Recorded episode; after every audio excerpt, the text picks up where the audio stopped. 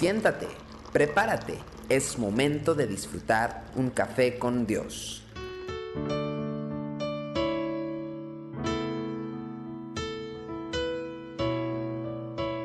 Sean bienvenidos a Café con Dios. Hoy queremos hablar de Romanos capítulo 12, versículo 2.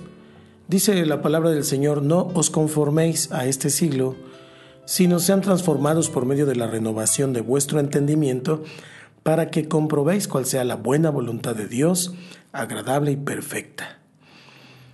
A.W. Tozer escribe de la mente lo que ocupa nuestros pensamientos cuando tenemos tiempo para pensar en lo que queramos, eso es lo que somos o lo que pronto seremos.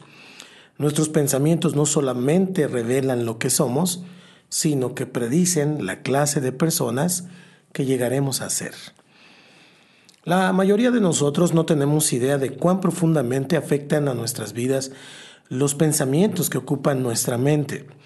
La palabra, sin embargo, nos advierte que la renovación de la mente es una de las claves para la vida transformada. Debemos prestar mucha atención a este tema si es que aspiramos a una vida que se nutre cada día más de la palabra.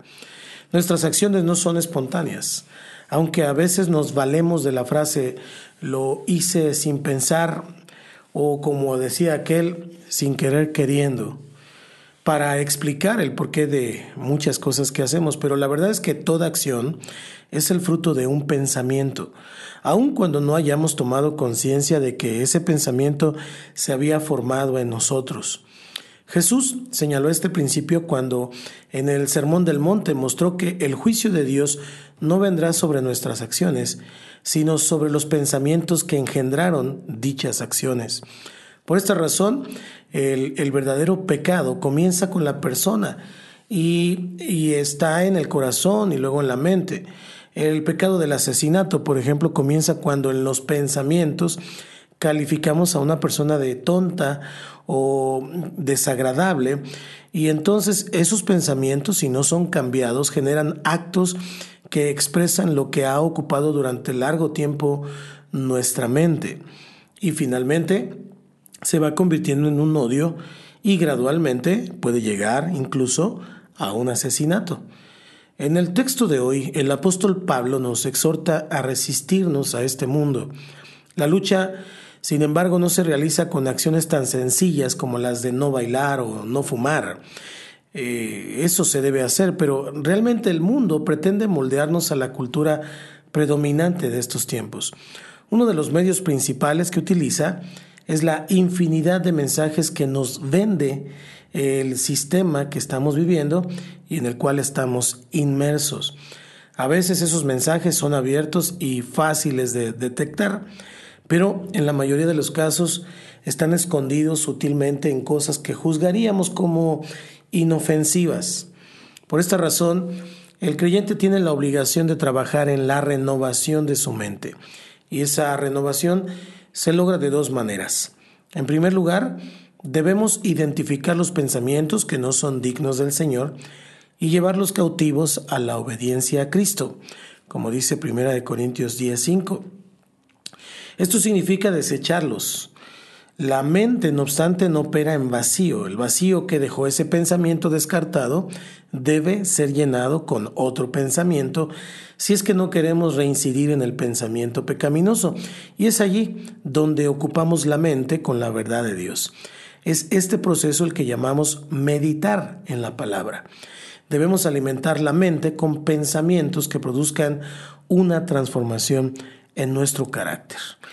Quiero terminar con Filipenses capítulo 4 versículo 8 que dice, por lo demás, hermanos, todo lo que es verdadero, todo lo honesto, todo lo justo, todo lo puro, todo lo amable, todo lo que es de buen nombre, si hay virtud alguna, si algo digno de alabanza, en esto pensad.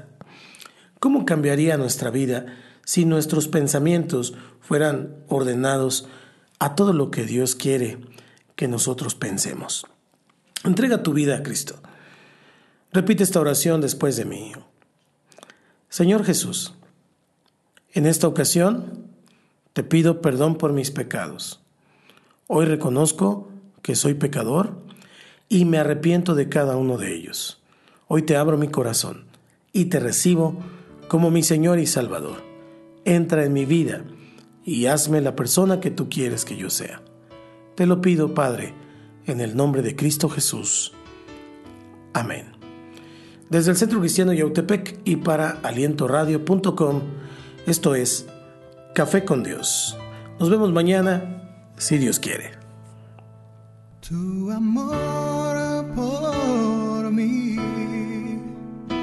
es más dulce que la miel y tu misericordia